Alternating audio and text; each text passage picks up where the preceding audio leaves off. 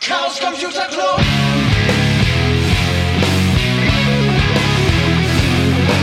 If you want things to get better, you're going to have to stand for something. Ihr hört SN 36 vom 15. August 2020 und in dieser Folge ist wieder Bernbert hier zu Gast, schon bekannt aus der letzten Folge und ich freue mich, dass du auch heute wieder dabei bist. Moin moin. Moin moin, aka Burnfighter, bitte. Sehr gern, ich äh, werde mir das merken. Ist schon hier auf meinem Zettelchen notiert. Fantastisch. Wir wollen heute wieder über zwei Berichte, nicht Berichte, sondern über zwei Projekte berichten und haben noch so ein paar Kleinigkeiten für unsere Hörerinnen und Hörer. Ja, also seit der letzten Folge sind ja knappe zwei Monate vergangen, wenn ich das vorhin äh, richtig gesehen habe. Und wir beide, als auch andere Leute hier im Club, haben die Zeit genutzt, um an ihren Projekten weiterzuarbeiten. Und mir ist vor einigen Wochen das Projekt oder die, die, die Software WLED ähm, über die Kommandozeile gelaufen. Und das ist ein weiteres Projekt, um ja, die, die bekannten LED-Strips anzusteuern. Und ich habe mir gedacht, das probierst du jetzt mal aus, weil in der Beschreibung nämlich zu lesen war, dass äh, dieses schöne Softwareprojekt direkt Home Assistant nativ unterstützt, so dass man das am Ende hier in unsere Home Automatisierungsbestrebung direkt integrieren kann. Ja, ich habe das Ganze dann ähm, runtergeladen. Netterweise gibt es eine vorkompilierte Binary. Mit dem ESP-Tool habe ich das Ganze dann auf den ESP kopiert und ja, mal eben so einen Teststreifen angeschlossen. Funktioniert hervorragend.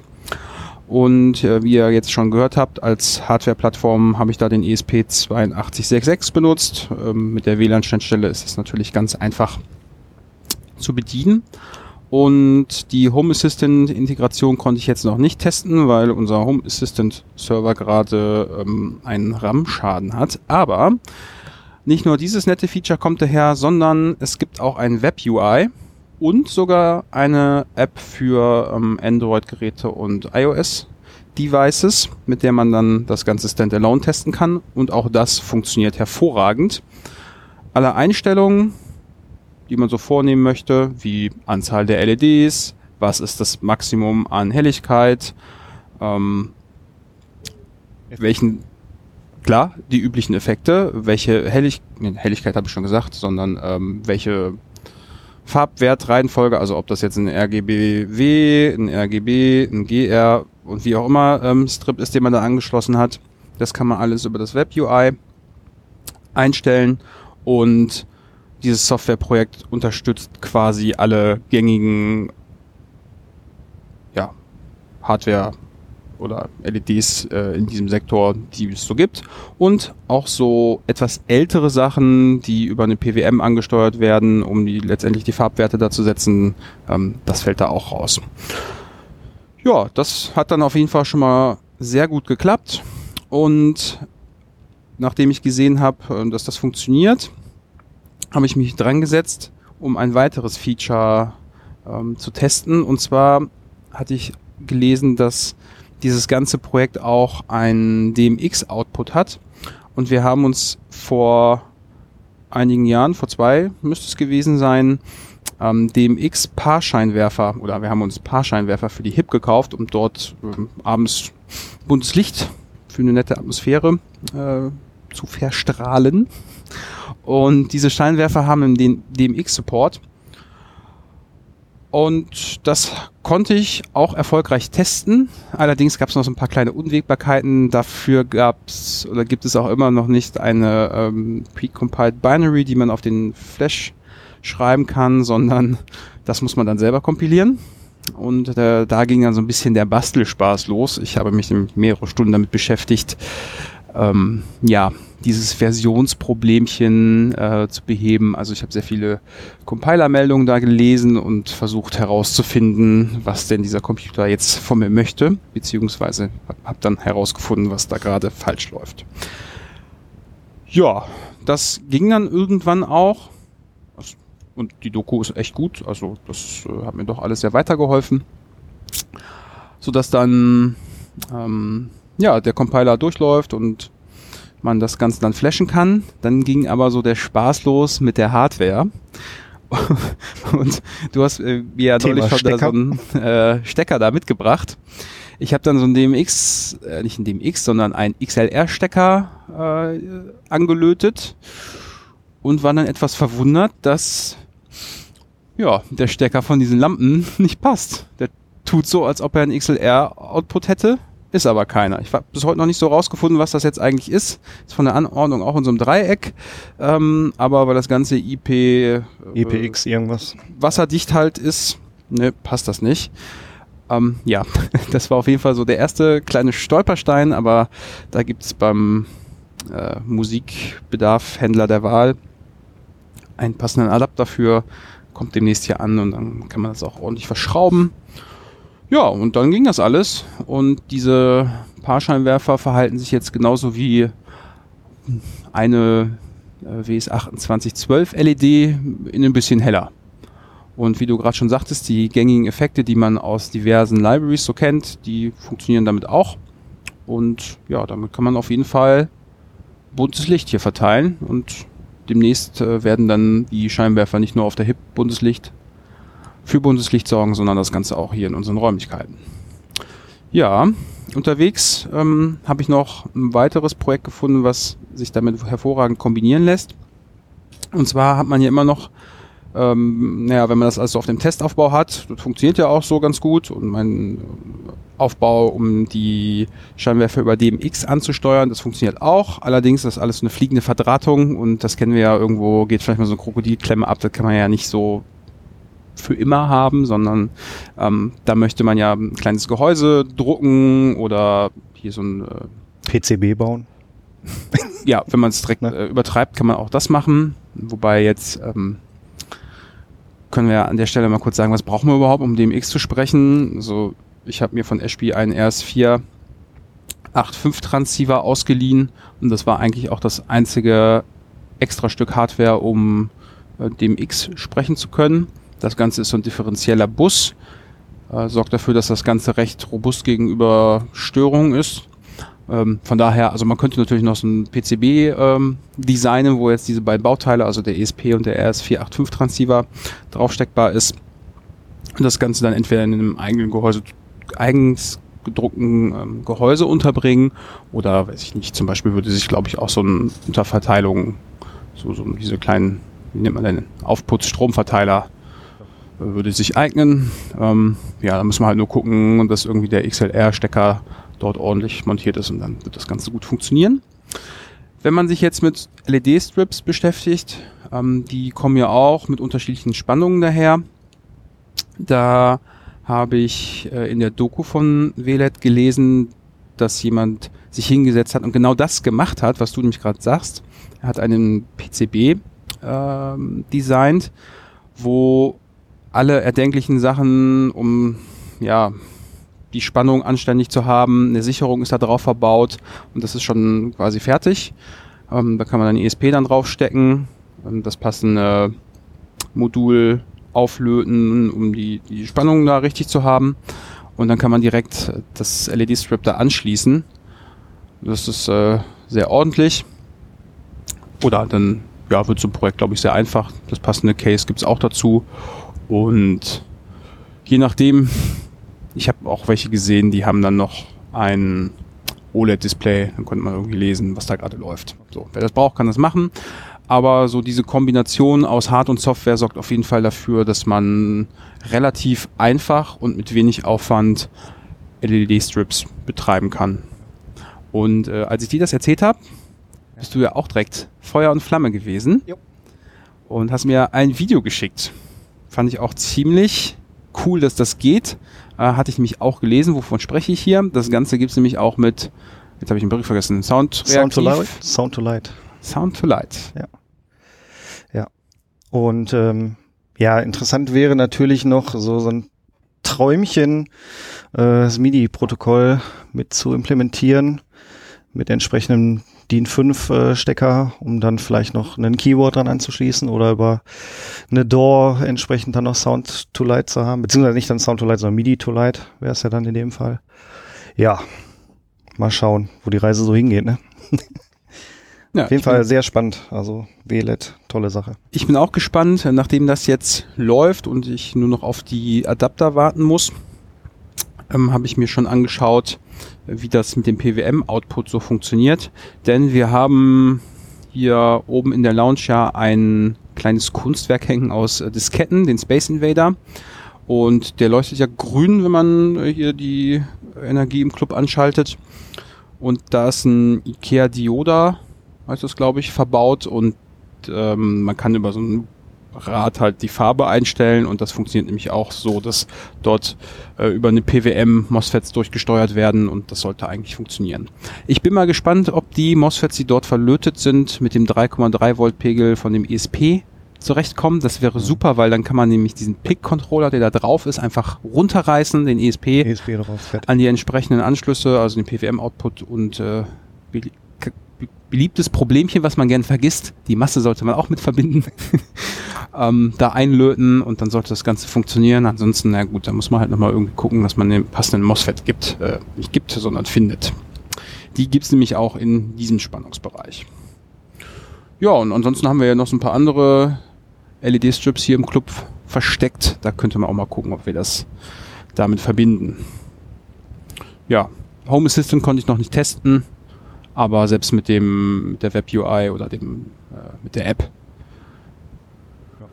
ist das ein einfaches irgendwie atmosphärisches Licht hier mal eben anzuschalten. Ja, cooles Projekt.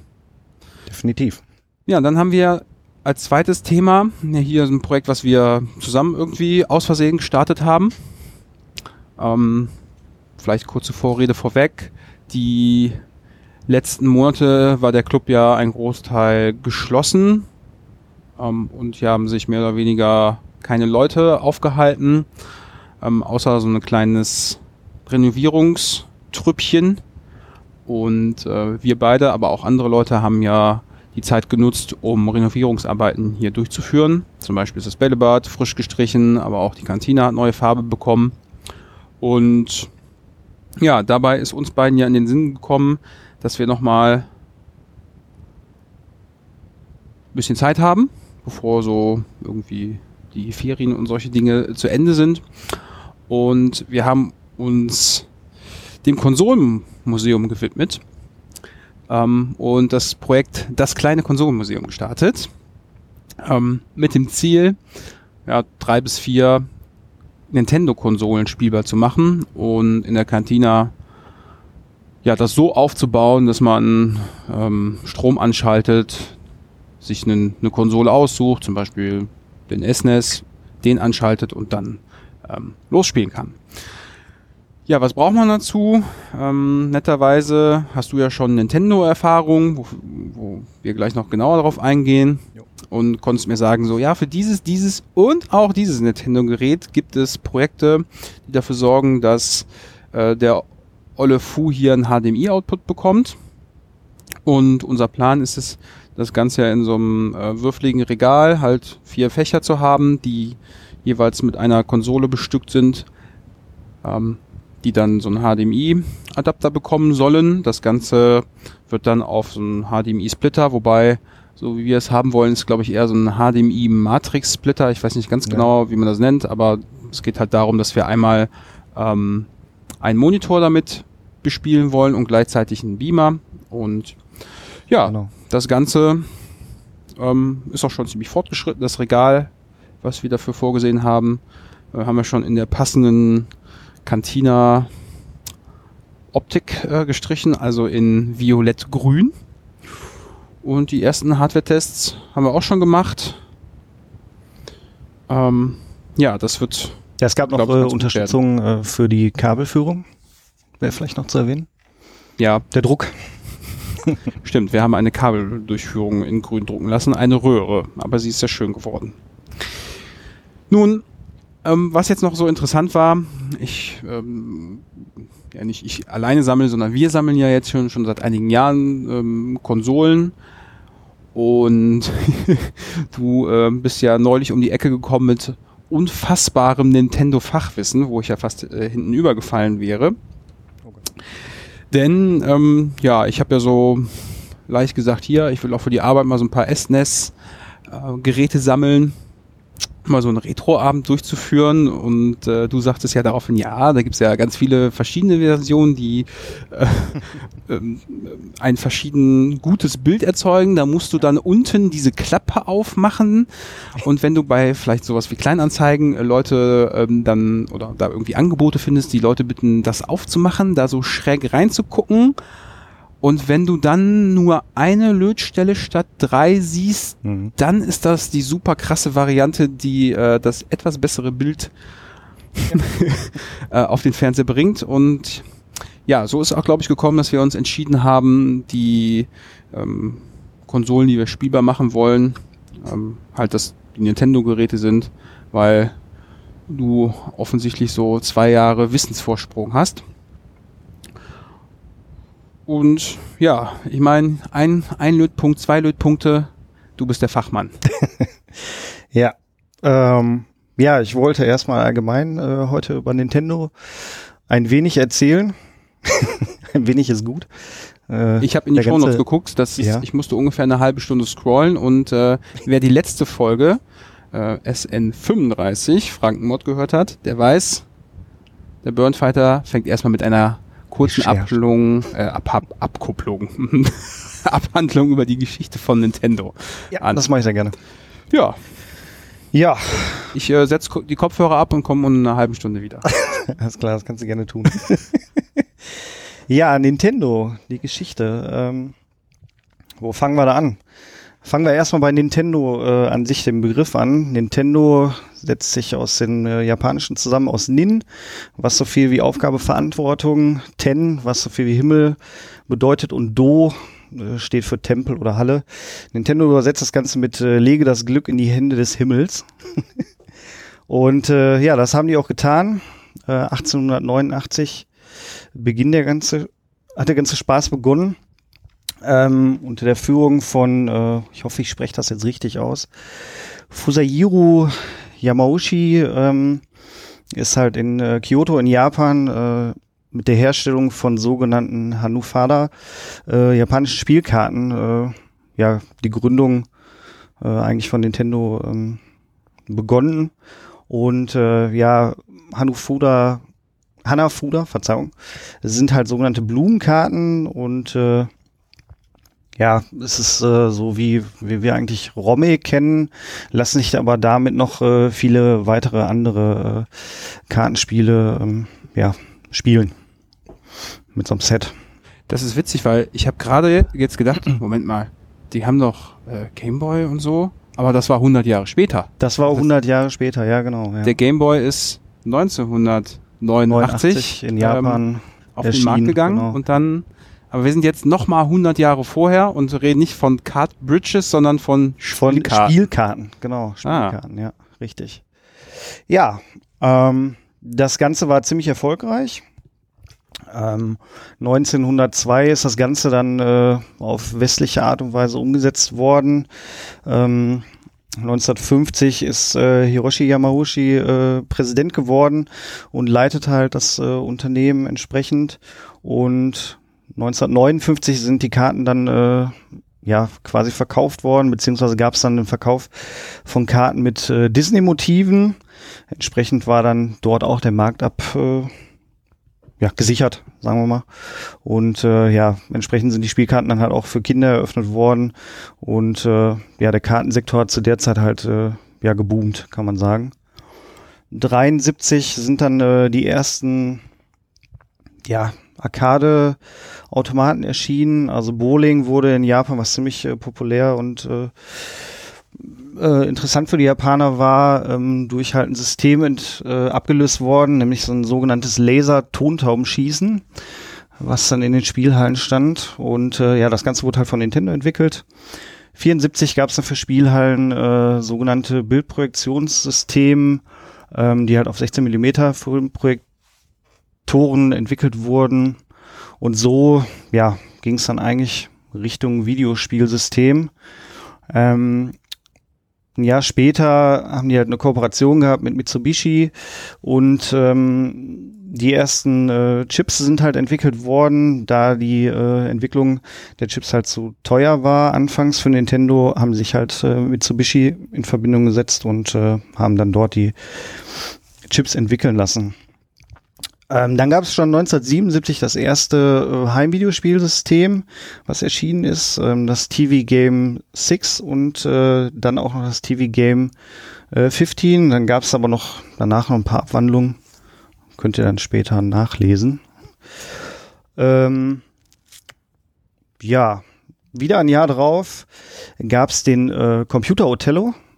Ich weiß nicht, ob du Othello noch kennst. Das gab es auch, glaube ich, für den Game Boy als Spiel. So ein Steine Spielchen mit äh, zwei verschiedenen äh, farbigen Steinchen. Ähm, ich weiß gar nicht mehr, wie das so genau ging. Keine Ahnung. Auf jeden Fall ist das halt als Computer äh, rausgekommen. Ähm, in Monochrom damals halt. Ja, 78. Ähm, ja. Dann darauf, das Jahr 1979, ähm, ist der Schwiegersohn hingegangen von Yamauchi und gründete in New York ähm, ja, Nintendo of America. Und äh, Nintendo hat dann in Amerika ähm, eine Abteilung für Arcade-Automaten ähm, eingerichtet. Oh ja. Dann sind wir schon bei den 80ern.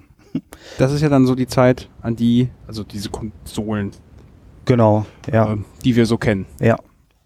Ja, 1980 äh, kam Nintendo dann äh, mit äh, den ersten tragbaren LCD-Videospielen mit Mikroprozessor auf den Markt, die sogenannten Game Watch Geräte. Ich weiß nicht, ob ihr das noch kennt. Sieht eigentlich aus wie ähm, ein DS oder 3DS. Also es gab es früher schon zum Aufklappen ähm, mit einem äh, zwei Knöpfen, ein Pad, D-Pad ähm, und äh, ja, die Spiele waren äh, vom LCD äh, schon vorgefertigt. Das hieß also, du hattest keine Cartridges oder sonstiges, sondern du musstest entsprechend, wenn du ein anderes Spiel spielen wolltest, musst du ja halt dann ein anderes Game Watch Spiel kaufen. Mhm. Ja, diese So. Geräte habe ich schon mal gesehen, aber äh, selber hatte ich Ja. sowas noch nie in den Fingern. Ja, gibt's äh, 56 äh, Stück, heiß begehrt bei den Sammlern. Ähm, ja, und das äh, mit das erste Spiel, was darauf gab, war dann Donkey Kong. Ähm, da gibt's auch eine, eine lustige äh, Geschichte zu. Ähm, der Held, den wir eigentlich ja als Mario kennen, der hieß äh, ursprünglich Jumpman. Ähm, und äh, es ging ja darum, dass äh, dieser Held, äh, war ja ein gedrungener Zimmermann, der halt seine Freundin Pauline vor dem wütenden, wütenden Affen äh, Donkey Kong äh, zu retten versucht hatte. Und ähm, ja, beim Einrichten vom Headquarter äh, von Nintendo of America ähm, ist halt der Jumpman wegen der Ähnlichkeiten äh, mit dem Vermieter von dem Büro in Amerika, der Mario Segali, später in Mario umbenannt worden. Ganz lustig. Ja. 1981 kam dann Donkey Kong ähm, in die Arcade-Welt und äh, ja, wurde entsprechend dann auch weltweit vertrieben und ist mit äh, der best äh, meistverkaufte Münzspielautomat von Nintendo. Und das ist auch äh, dieses Spiel, wo man mit Mario die Genau. diese Leitern und äh, Schrägen hochrennen muss und Donkey Kong schmeißt oben immer die Tonne Ja, runter. genau, richtig. Ja, Mhm. ja, richtig. Ja. Ja, 1984 ähm, gab es dann irgendwie ähm, einen interaktiven äh, Spieleautomat, das äh, VS-System mit äh, zwei Bildschirmen. Und äh, das erste, äh, das Famicom-System kam halt raus. Allerdings, äh, ja, Famicom, äh, also erstmal nur in Japan, was wir heute unter NES kennen. Mhm. Also Sieht auch so ähnlich aus, ne? Sieht so ähnlich aus. Er hat eine andere Farbgebung nochmal. Ähm, bisschen Bordeaux-Rot und ja. Die äh, NES-Version ist ja hierzulande eher in einem Grau-Schwarzton gehalten. Mhm. Und die Controller, die konnte man an die Seite einstecken. Das geht ja bei dem, S, äh, bei dem NES nicht. Ja, genau. Ja, damit äh, ging es dann eigentlich los mit den äh, Titeln wie Excite klar, Super Mario Bros., Metroid und The Legend of Zel Zelda. Ähm, ja, ging der Boom eigentlich dann richtig los in der Heimcomputerspielewelt. Äh, ja. 86 äh, kam der NES dann auch nach Europa. Und ähm, ja, zuzüglich kam dann noch äh, für den Famicom das sogenannte Disk Drive System raus. Ähm, du hast bei dem NES als auch beim Fami Famicom hast du unten drunter so einen äh, Extension Port wo du entsprechend äh, dann Peripherie anschließen konntest. Und in Japan war es halt so, äh, es gab dann äh, die Funktion mit diesem sogenannten äh, Disk Drive System konntest du äh, einen sogenannten Disk Writer auch noch äh, installieren und dann konntest du halt auf äh, Trägermedien Software aufspielen. Und es gab dann auch ein paar Spiele äh, nur auf diesem System. Ich glaube, es gab irgendwie ein Excite Bike äh, mit Mario, irgendwie eine extra Version. Da gab es aber, ich glaube, nur elf, ähm, elf Spiele. Unter anderem meine ich Golf äh, auch, war auch noch dabei. Ein Jahr drauf, 1987, äh, gab es halt in, Yami, in, in Japan ein Famicom Golf-Turnier. Ähm, also E-Sports. Ja, das waren eigentlich so die, die ersten ja, Online-Anfänge, E-Sport-Geschichten, weil du konntest wohl auch äh, einen Modem äh, irgendwie oder per Satellit, ich weiß es nicht genau, äh, daran anschließen, konntest du über, oder übers öffentliche Telefonnetz äh, konntest du dann entsprechend da gegeneinander spielen. Mhm. Die äh, Konsolen haben ja auch dann bis in die neuere Neuzeit alle so einen Extension-Port. Mhm, genau. Ähm, das gibt's ja auch zum Beispiel beim GameCube noch. Ja, richtig. Und leider war damals das Internet, so wie wir es halt hier heute kennen, noch nicht so verbreitet, weswegen die Netzwerkadapter, die es nämlich dafür gibt, super teuer sind. Ja. Also die Gamecubes selbst, die gibt's ja für relativ günstiges Geld so auf dem Gebrauchtwarenmarkt. Aber die Netzwerkadapter, ähm, die kosten echt viel Geld. Was sehr schade ist, denn ähm, über die LAN-Schnittstelle kann man nämlich Mario Kart Double Dash, Mhm. so? Ja. mit 16 Leuten spielen. Ja. Nämlich jeweils Korrekt. immer in Zweierteams und dann acht zusammen. Ähm, ich bin vor, tja, ich weiß gar nicht mehr, wie lange das her ist. Irgendwie ein paar Jahren, ein paar Jahre ist das jetzt schon her. Da war ich mit Timme in, ähm, in Herne. Da war nämlich eine, so, so ein Retro-Gaming-Abend, Wochenende, genau, vom, vom Retro-Game e.V. Und da haben wir beide nämlich an so einem Turnier teil, teilgenommen. Das hat ewig viel Spaß gemacht. Und ja, bis jetzt äh, ist mir noch kein günstiger Netzwerk Netzwerkadapter unter die Finger gekommen. Naja, müssen wir mal gucken. Vielleicht kriegen wir sowas auch nochmal hin. Zumindest zu cool, zweit. Und äh, jetzt sind wir ja, glaube ich, auch schon so in der Zeit, wo der Gameboy irgendwann mal so Ja, da kommt jetzt gleich. rauskommt. Genau, richtig. Denn das wäre ja auch nochmal schön. Wir haben ja noch so ein paar Gameboys hier. Zumindest zwei so herzurichten, dass man über so ein Linkkabel gegeneinander Tetris spielen kann. Ja. Tja, ich bin gespannt, was jetzt als nächstes kommt. Äh, ja, als nächstes kommt ähm, 1988. Da hat Nintendo äh, den sogenannten Hands-Free-Controller rausgebracht. Äh, wusste ich auch nicht. ähm, der ist halt extra für Menschen entwickelt worden, äh, die halt ja physisch beeinträchtigt sind. Ähm, ich habe so ein Ding auch noch nie in real gesehen. Leider. Scheint sehr rar zu sein. Ja, und 89, da sind wir dann, der Gameboy wird eingeführt. Ja, die erste tragbare Spielekonsole mit äh, austauschbaren äh, Modulen, den sogenannten Cartridges. Und der Gameboy wurde sofort mit dem Spiel Tetris erschienen. Ähm, Ja, Ja. jeder hatte Tetris, ne? ja, auf jeden Fall. Kannst du dich noch an dein erstes Spiel außer Tetris erinnern? Äh, ich meine, es wäre Super Mario Land gewesen. Ich habe von meinem Urgroßvater Parodius Oh, ähm, sehr gut. geschenkt bekommen. Und bis neulich wusste ich sogar gar nicht, dass äh, ich kannte dieses Spiel. Ich habe das als ich klein war ziemlich viel gespielt so. Und ich, mir war gar nicht klar, dass dieses Spiel super beliebt ist und dass es das auch für quasi jede Konsole gibt. Ja. Also ich habe dann irgendwie auf so einem äh, SNES-Emulator das mal gespielt. Dann habe ich gese gesehen, ähm, dass es das auch für den GameCube noch gibt. Und das ist ja dann schon eine deutlich neuere Konsole. Das war, war sehr interessant. Aber Super Mario Land und Super Mario Land 2 habe ich auch ziemlich viel gespielt. Ähm, hast du schon mal wieder so ein altes Spiel gespielt, so in den letzten 1, 2, 3, 4, 5 Jahren? Äh, Wochen, ja. Wochen. Ja, schon recht regelmäßig. Also Tetris gehört mit äh, zu meinen Favorites. Ja, so ein Super Mario Land, so zwei, dreimal durchspielen war es, glaube ich. Dann äh, konntest du dir den, den Level aussuchen. Ähm, Ich habe nämlich, ist jetzt vielleicht auch schon wieder drei Jahre her, hm. seit langer Zeit dann mal wieder Super Mario World gespielt. Und das habe ich direkt im ersten Anlauf komplett durchgespielt. Und das ist mir früher genau einmal gelungen. Also da sieht man schon, dass man irgendwie so die Hand-Augen-Koordination, ähm, dass man da doch, doch viel dazu lernt und dann so ein Spiel durchspielen kann.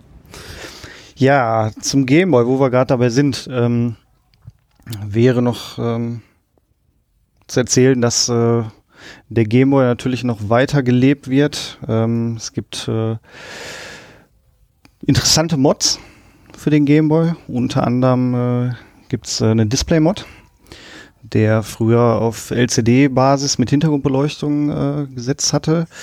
Und mittlerweile gibt es äh, eine IPS-Version. Mhm. Sehr nett. Ich hatte früher als ähm, Gadget so eine, äh, ich wollte gerade sagen Leselupe, das war es nicht, aber so, so ein Aufsatz für den Mhm. Game Boy. Ich glaube, da war auch eine Lupe drin, das weiß ich nicht mehr genau. Auf jeden Fall äh, war da auch eine Hintergrund, äh, nicht eine Hintergrundbeleuchtung, sondern einfach so zwei kleine Lämpchen drin, damit man das Ganze auch im Dunkeln betreiben kann. Ja. Das weiß Ich glaube, das Ding hatte alleine schon zwei oder vier Batterien irgendwie mit. Ja, also man musste Kiste insgesamt dann echt viele Batterien, das war dann auch schwer, aber man konnte im Dunkeln äh, Gameboy spielen. Ja. Ja, im gleichen Jahr ist äh, dann noch der Power Glove erschienen für den NES. Äh, ein Datenhandschuh. Ähm, auch heiß bege- begehrtes Ding. Allerdings gab es auch nur zwei Spiele dafür. Einmal das äh, Super Glove Ball und äh, Bad Street Brawler. Ich habe so ein Ding leider nie besessen. Unfassbar teuer. Also die werden echt horrend gehandelt. Ich glaube, fängt bei 150 Euro oder so an. Je nach Zustand. Ja, dann sind wir in den 90ern. Ähm, und ja, ich würde mal sagen, das 16-Bit-Zeitalter beginnt mit äh, Veröffentlichung des Super Famicom in Japan Und hier dann dem SNES. und äh, der SNES. Direkt ja, dazugelernt. Genau, der SNES kam allerdings äh, in Europa 1992 erst. Ähm, weil wir hatten 1990 erstmal, äh, ach ja, genau, da hatten wir in äh, Nintendo of Europe ist noch mit Sitz in äh, Groß-Ostheim gegründet worden. Wo ist das denn? Irgendwo in Deutschland auf der Karte. Ich guck mal kurz. Schau mal. Groß-Ostheim. Mhm.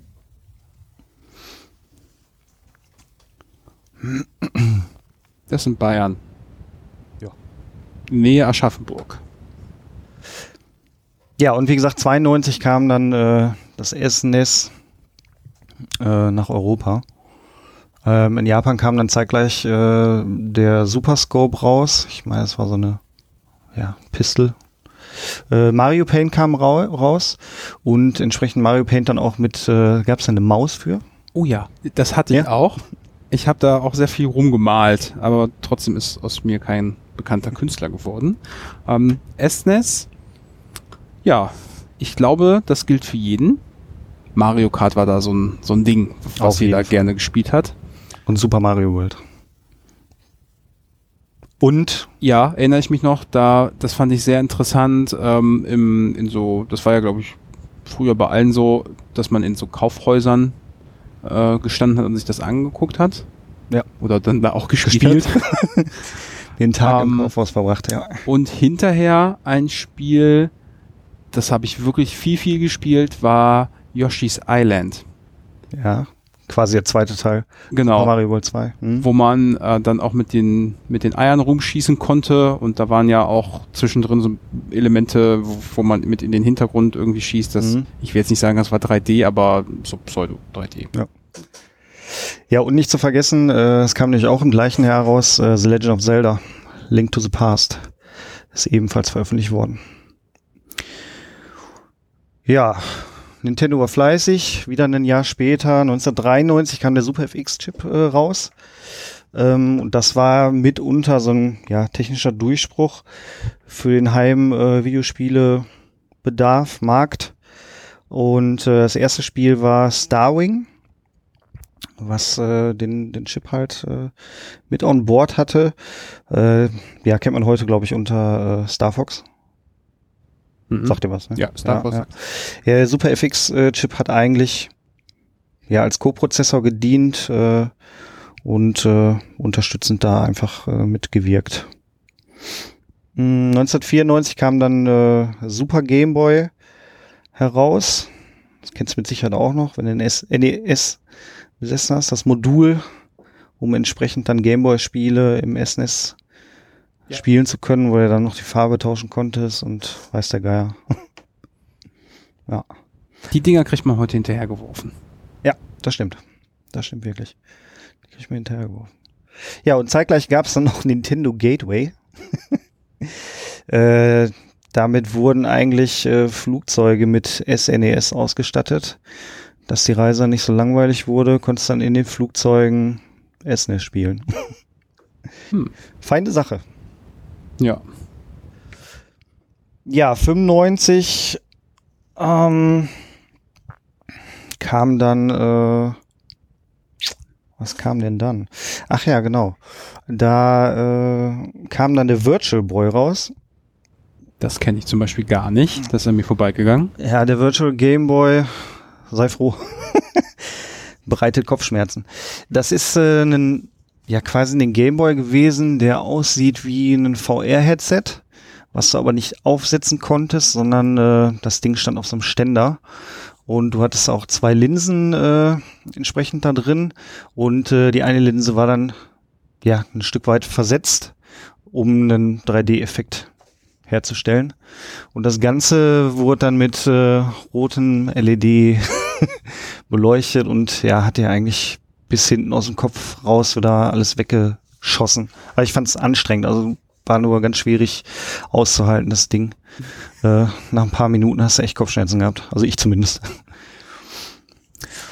ja, und dann äh, kam 96 ta, ta, ta, ta, der N64 in Japan raus. Und ja, es war damit dann die erste 64-Bit Home-Videospielsystem. Und der Game Boy Pocket kam auch noch raus, also eine kleinere Variante vom Game Boy.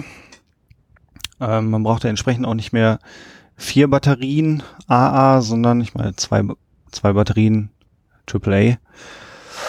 Ja. Ich erinnere mich noch, dass ich, äh, genau, das habe ich dann nicht gehabt, sondern ich habe mir dann irgendwann einen Game Boy Color gekauft. Den habe ich mhm. auch heute noch. Und das ist so, ich finde, das macht auch immer noch viel Spaß mit dem äh, zu spielen. Ich spiele auch ab und zu mal Tetris. Ähm, hier so ein DMG habe ich jetzt nicht. Wir haben im Club ein paar rumliegen, die finde ich ein bisschen zu groß und der Game Boy mhm. Color finde ich, der hat eine super Größe. Da sind nämlich dann auch nicht mehr so viele Batterien drin und damit kann man recht lange spielen. Ja. Jetzt hatte ich eigentlich auch was äh, vergessen zu erwähnen beim SNES, e ähm, was wichtig wäre.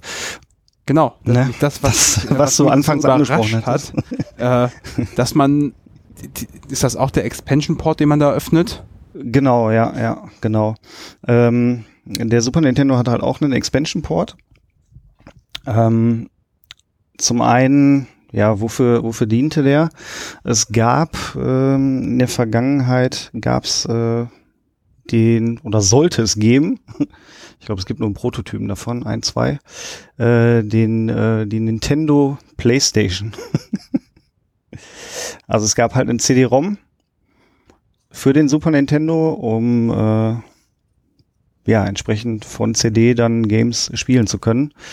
Äh, Nintendo hatte aber nicht an den Erfolg geglaubt und ähm, es kurios, es kursieren halt Gerüchte herum, ähm, dass halt auch ähm, ja, Beef zwischen Nintendo und Sony gab. Also Nintendo hat unter anderem auch äh, einige Chips äh, mitentwickelt, die in der Konsole stecken. Ähm, ein Soundchip äh, und äh, ja. Entsprechend gab es auf jeden Fall Streit zwischen den beiden. Man sagt halt, Nintendo wäre hingegangen, äh, hätte den Auftrag an äh, Sony äh, abgegeben und äh, war wohl alles auch ziemlich kostspielig und dann ist Nintendo wohl hinterrücks hingegangen und ist nochmal zu Philips gegangen, ähm, hat da nochmal äh, geschaut. Äh, Sony ist dann alles zu heiß geworden und äh, die sind dann ausgetreten. Ja, was daraus geworden ist, wissen wir ja. Ähm, eine Playstation. Genau, eine Playstation, ja. Ja, und äh, ja, im Expansion Port kann man, wenn man diesen öffnet, kann man da was erkennen. Und zwar gibt's äh, zwei Versionen vom Super Nintendo. Äh, eine One-Chip-Version und eine Two-Chip-Version.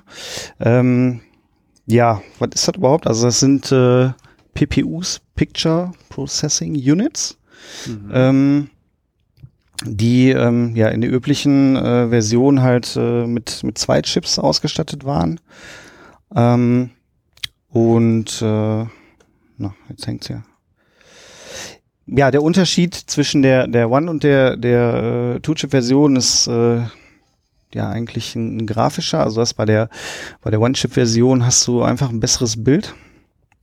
Ist ein bisschen crisper, das Ganze. Ähm, Okay, entsprechend also heiß begehrt. ich muss bei ihr- beim Kauf von Alter Hatte auf die One-Chip-Version achten.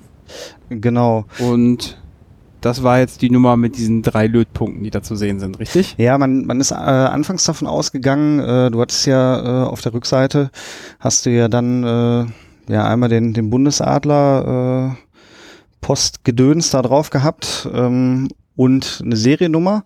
Ähm, diesen Aufkleber gab's in, in zwei Versionen, einmal in, äh, in Blau und einmal in, in Schwarz gedruckt.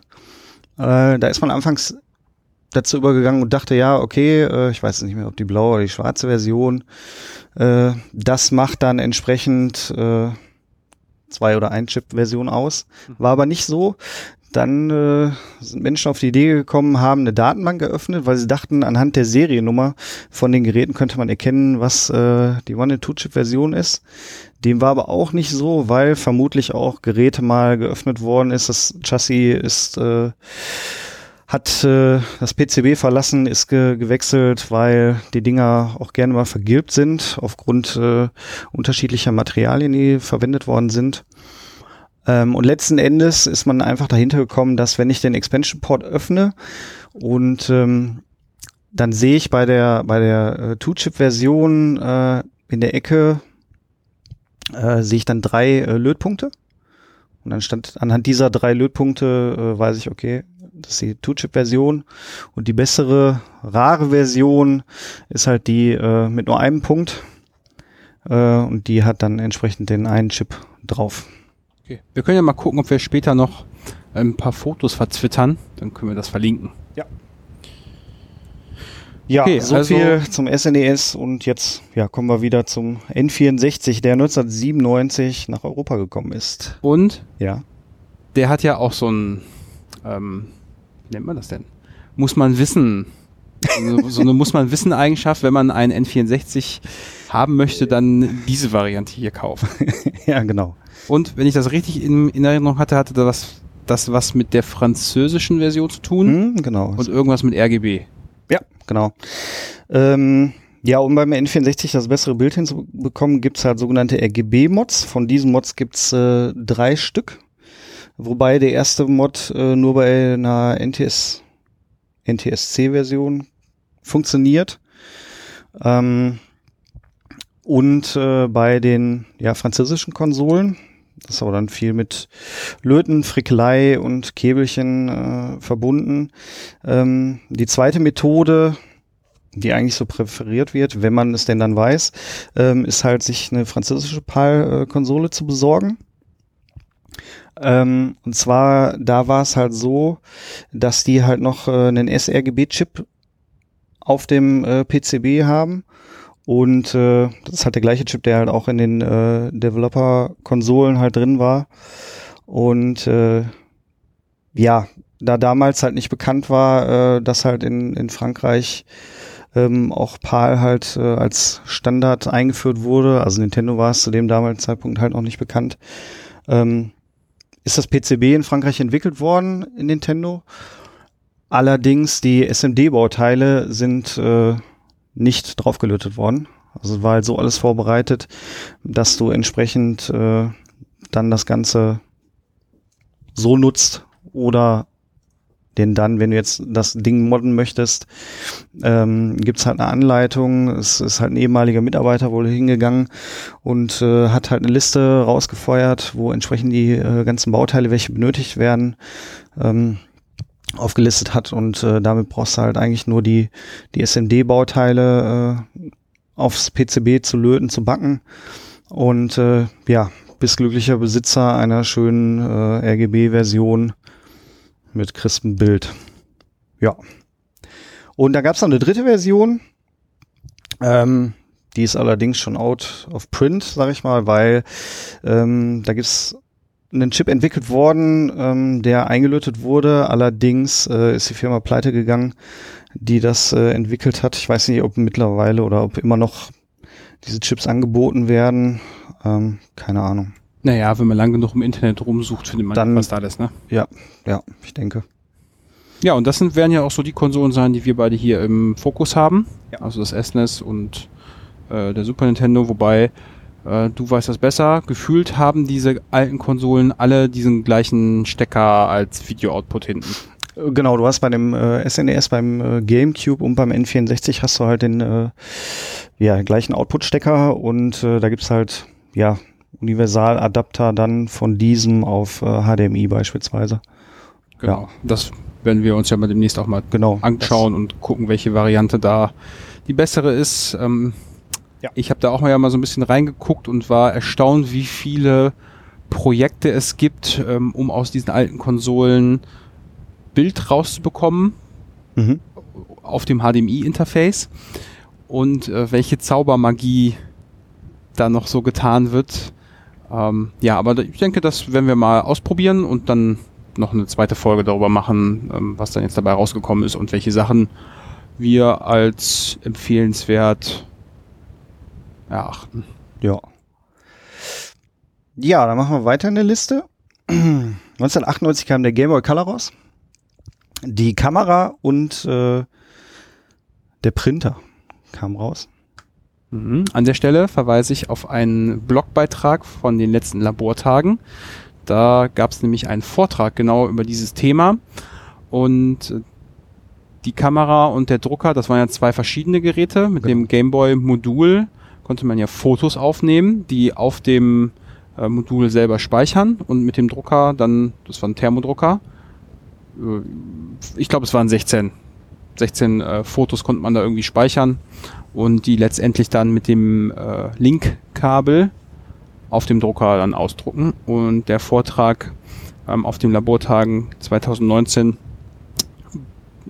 hatte zum Thema, wie man ähm, ein bisschen Selbstbau-Hardware dann die Fotos einfach in ein JPEG druckt, anstatt auf Thermopapier auszudrucken. Ja, 99. Pokémon kommt in ganz Europa raus. Sorry, nicht mein Thema. Meins auch nicht. Ähm, aber ich kenne viele Leute, die das eine unfassbar lange Zeit gespielt haben. Und, Und- auch heute noch tun. Und heute noch. Und äh, das ist dir sicherlich auch schon mal über den Weg gelaufen. Es gibt ja da ein Problem. Der Spielstand ist ja auf der Karte. ja. Soweit so gut, das ist noch nicht das Problem. Da ist dann so eine kleine Batterie drauf und die ist irgendwann leer. Und ja, das ist ein äh, kleines Schauspiel, wie unter höchster unter, äh, Geheimhaltungsstufen hätte ich fast gesagt. äh, Sicherheitsvorkehrungen dann diese Batterie getauscht wird, ohne den Spielstand zu verlieren. Ja. Und klar, wenn man so viel Zeit da investiert hat und das immer noch gerne spielt, möchte man das natürlich nicht verlieren. Aber es geht. Es geht, ja. Muss man ein bisschen mit Lötkolben umgehen können, aber ähm, ja, Ja, und du brauchst den entsprechenden Schraubendreher, um das Cartridge zu öffnen. stimmt, die haben so So eine ein Stern, sternförmige ja. Genau. Schraube. Ja, und im gleichen Jahr 99 äh, ist dann auch noch der Nintendo GameCube äh, erschienen unter dem Codenamen Dolphin. Jetzt wird vielleicht einigen Hörern auch klar, warum der Emulator für Nintendo GameCube und Wii Dolphin genannt wurde und warum die Seriennummer vom Nintendo GameCube äh, mit Doll beginnt. Unnützes Wissen. Okay, ich äh, habe ja anfangs gesagt, du hast zwei Jahre Nintendo Vorsprung. Du hast, glaube ich, zehn Jahre Nintendo Vorsprung. Na, lassen wir mal so stehen. Weiß nicht. Egal. Aber dann sind Ist wir so. jetzt ja ähm, in der Ja, jetzt sind wir in den ja, 2000ern. 2000ern. Genau, und der Game Boy ist äh, ja die bestverkaufte Konsole eigentlich geworden, weltweit. Ähm, 2001 kam dann der Game Boy Advance raus. War dann so eine, ja, so ein bisschen in die Breite gezogener Game Boy mit Hintergrundbeleuchtung und Farbe und konnte auch äh, die normalen Game Boy Cartridges als auch Game Boy Color als auch die Advanced Spiele spielen, abspielen. Und der GameCube wurde äh, allerdings nur in, in Japan äh, rausgebracht und dann gab es irgendwie noch für den GameCube, äh, für den Game Advanced äh, allerdings auch nur in Japan so einen äh, E-Card-Reader. Frag mich nicht. ähm, Okay, dann frage ich nicht. 2002 kam die Firma äh, Triforce raus. Ähm, ja, Triforce, die Zelda-Spieler. Ich bin tatsächlich mit dem Begriff was anfangen? nicht so der Zelda-Spieler gewesen, Okay. aber das Triforce ist mir bekannt. Also Triforce, äh, die Firma ist halt äh, eine Zusammensetzung aus äh, Namco, Nintendo und Sega und die haben ausschließlich äh, Arcade-Automaten entwickelt. Ähm, da gibt's auch einen netten Emulator für, weil es gibt da nochmal so Adaptionen, ähm, wie zum Beispiel so ein äh, Super Mario Kart GP und GP2. Ähm, ja, die man hierzulande leider nicht spielen kann, weil es die Automaten hier nicht gibt. Sei denn, jemand hat aus Japan irgendwie so eine Kiste hier rüber geschifft. Ja. Ähm, 2003 kam dann der Game Advance SP raus. Ähm, ja, von der Breite ging es dann wieder etwas kompakter und äh, wurde auch aufklappbar gemacht. Ansonsten gab es auch, glaube ich, gar keine Veränderungen groß. Da habe ich tatsächlich da nicht mehr so viel mit zu tun gehabt. Das, was mir jetzt noch in Erinnerung bleibt, äh, womit ich ein bisschen Zeit verbracht habe, ist der Nintendo 3DS. Das war ja auch zum Aufklappen, Hm, wo man so zwei Bildschirme hatte und eins von den beiden Bildschirmen war dann schon so touchfähig. Touch, es gab genau. so einen Stift, der da irgendwie an der Seite drin steckte. Ja, genau. Ja, dazwischen kam aber, bevor der 3DS dann rauskam, gab es dann 2004 erstmal den Nintendo DS, ähm, der entsprechend genau die, diese Eigenschaften auch hatte. Zwei Displays, ähm, unten mit Touchfläche und Stift an der Seite.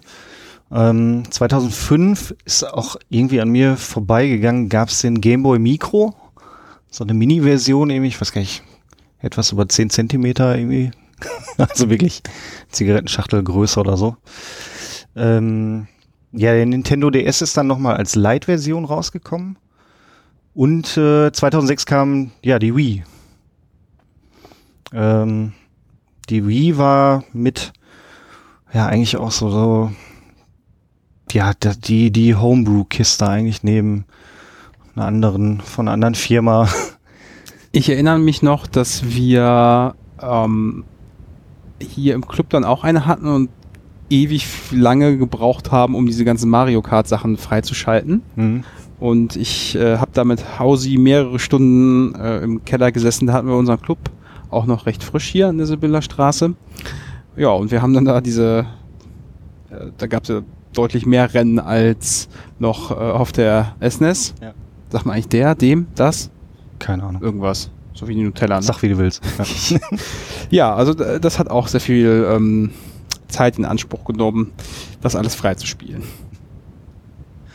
Ja, und die, die darauffolgenden Jahre, 2009, 10, 11, ja, beziehungsweise 9 und 10 gab es dann nochmal den Nintendo DSi, eine Abwandlung vom äh, Nintendo DS.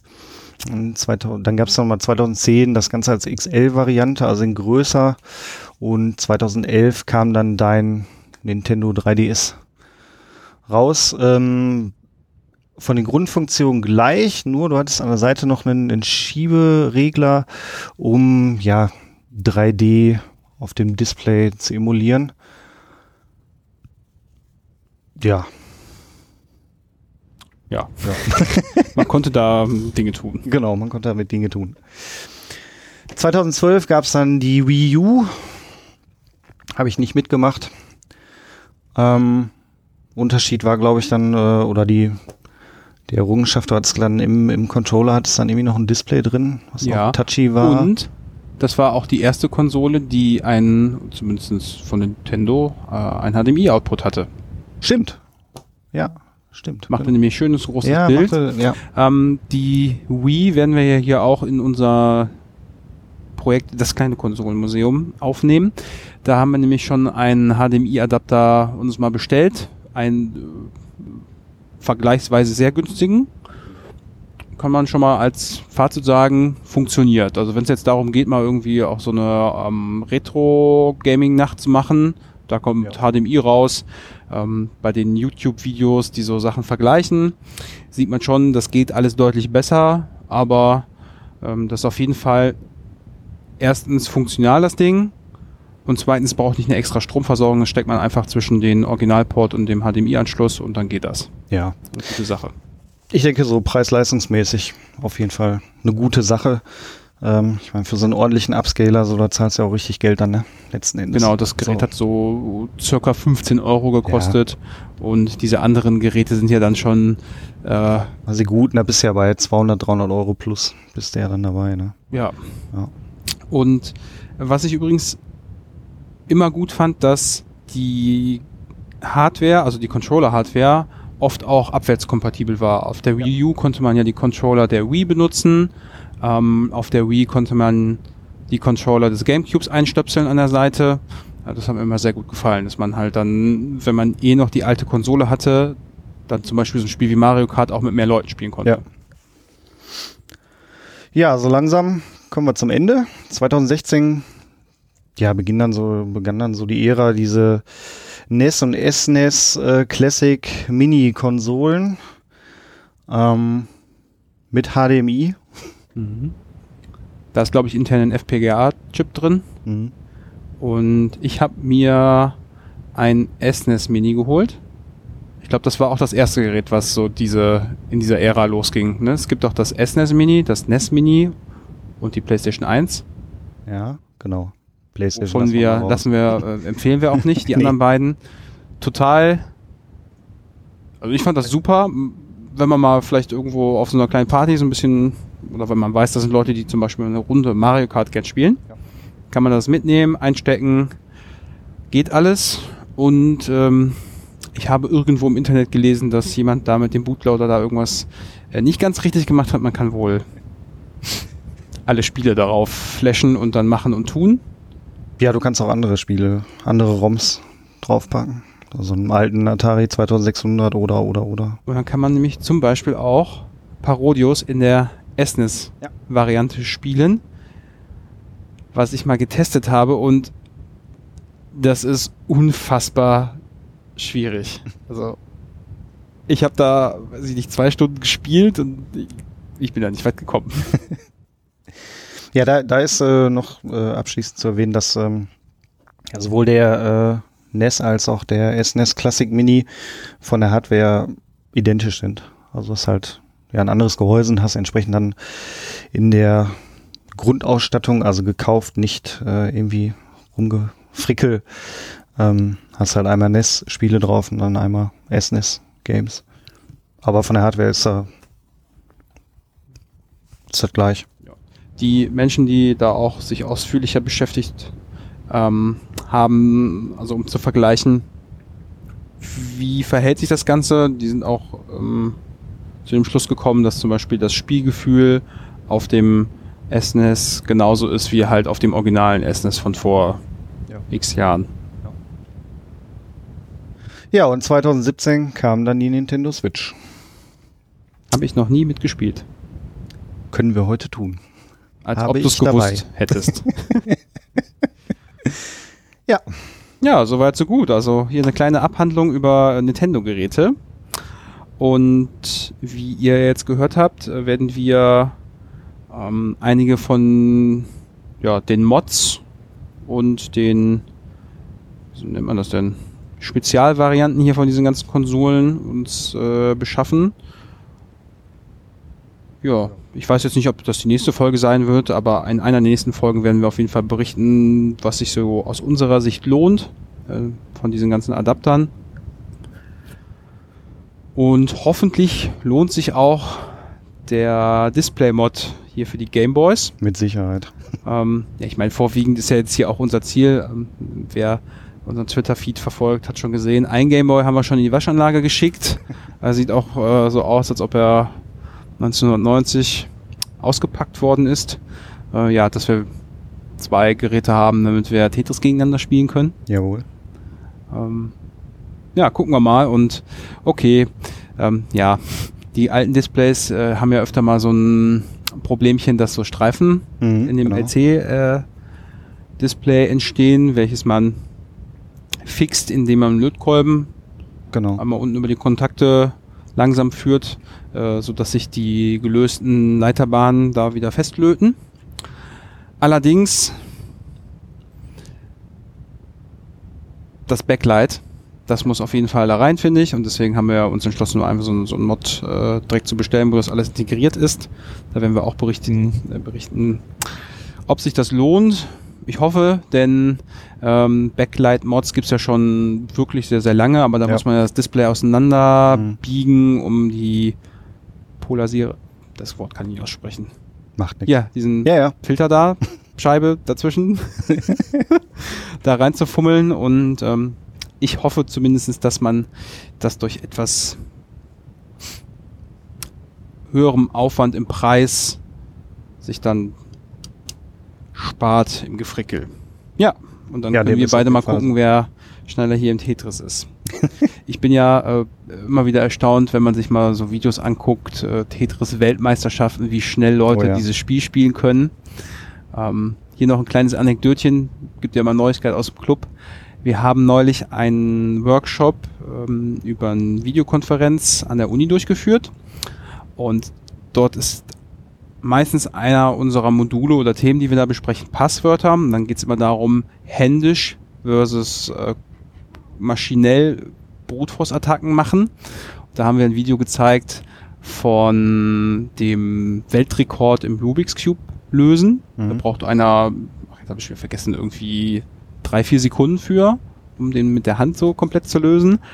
Ähm, und die maschinelle Variante, da gibt's irgendwie, ja, ich weiß gar nicht, was für eine Maschine das ist. Äh, ja, auf jeden Fall löst eine Maschine mit äh, Servos und Pipapo diesen Würfel in 0,02 Sekunden oder so. Das macht einmal wusch und dann ist äh, das Ding fertig. hm. Ja, Schlecht.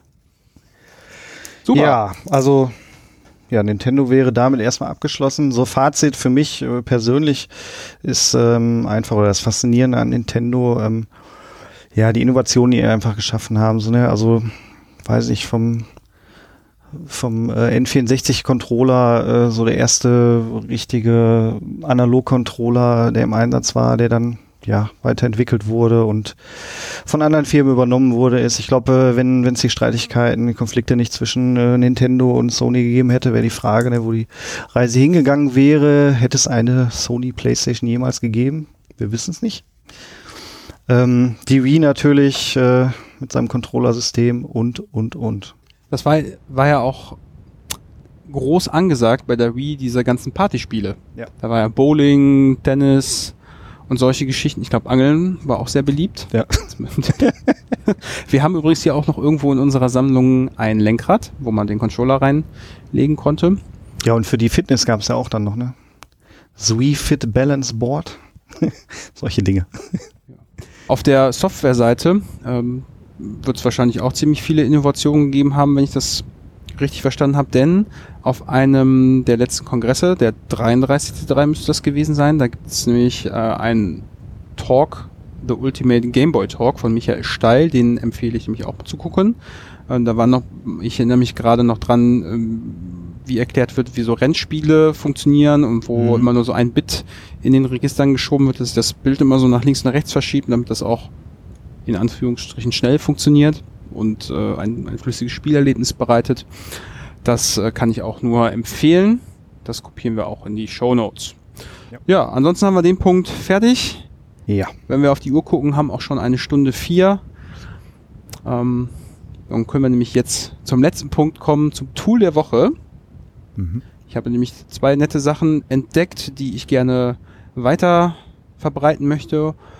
Du kennst es sicherlich oder hast schon mal davon gehört, dass es USB-Sticks gibt, die sich am Rechner mit einer Speicherkapazität von sagenhaften 32, 64 oder 128 Gigabyte äh, melden, Ja. aber physikalisch dann nur ein Flash aufgelötet ist von äh, einer niedrigen einstelligen Gigabyte-Anzahl. Und mit dem Tool F3 kann man relativ einfach oder kann man einfach über die Kommandozeile herausfinden, ähm, ob das Ganze jetzt so ein Gerät ist oder eben nicht.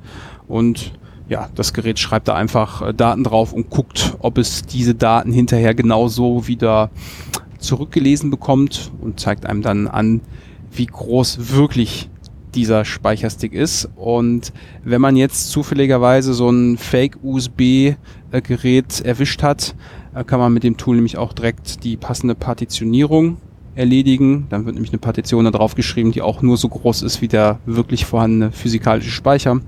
Und so kann man halt diese USB-Sticks ähm, auch verwenden. Denn auch wenn sie ein Fake-USB-Stick äh, sind, das gilt jetzt nur für den für die große Speicherplatz, so sind diese Geräte ähm, dann noch nutzbar. Ja, was natürlich auch noch äh, ein interessanter Punkt ist, ich weiß jetzt Kurze nicht so, Zwischenfrage. Wieso haben die das Ding F3 genannt? äh, das halt, heißt glaube ich Fight Flash Route. Ah, okay. Ja, kann man sich Gut. bei GitHub runterladen, installieren, ausführen. Ähm, und wenn ich das richtig in Erinnerung habe, war das auch ein, einer der ersten Phänomene, wo dann auch klar war, ja, dass der, oder die, die Firmware von solchen Geräten halt auch manipulierbar ist, wobei das ist, glaube ich, immer klar, wenn es um Computer geht, aber dass sowas halt auch gemacht wird. Und dass Leute den Aufwand da auch nicht ähm, scheuen. Das zweite Tool der Woche ist äh, ein Shell-Check. Kein Shell-Shock, das war ein Bug, sondern ähm, im Prinzip ist das ein Linter für äh, Bash-Code und ja, je nachdem, wie viele, doch, hat auch schon jeder gemacht, kleine, kleine Bash-Skripte, äh, die einfachste Aufgaben erledigen, kann man damit dann überprüfen lassen und gucken, ob man irgendwo Syntaxfehler oder logische Fehler da eingebaut hat. Ähm, das Ganze findet man unter shellcheck.net. Es gibt einen Web-Checker dafür. aber Das Ganze kann man sich auch ähm, zum Beispiel in sein Tool oder Programmiertool der Wahl da rein installieren und das Ganze dann mal ausprobieren. Ja, nett. Gibt es zum Beispiel auch so für Markdown. Dann wird geprüft, ob man jetzt hier alle Markdown-Regeln einhält. Kann ich nur empfehlen. Äh, macht die Suche nach Fehlern einfacher. Tja, ansonsten, hast du noch was zu erzählen? Ist warm, aber ist nichts Neues, ne? Nee, das ist tatsächlich nichts Neues. Dann, vielen Dank, dass du wieder da warst. Gerne. Freut. Wir werden gleich mal gucken, äh, wie wir die ganzen Shownotes hier aufteilen. Ich habe nicht das Gefühl, Shownotes schreiben für die ganzen Nintendo-Sachen wird hier heute Ja. die längste Zeit in Anspruch nehmen. Nichtsdestotrotz, hat Spaß gemacht. Wir sehen uns zur nächsten Folge wieder. Tschüss. Ciao.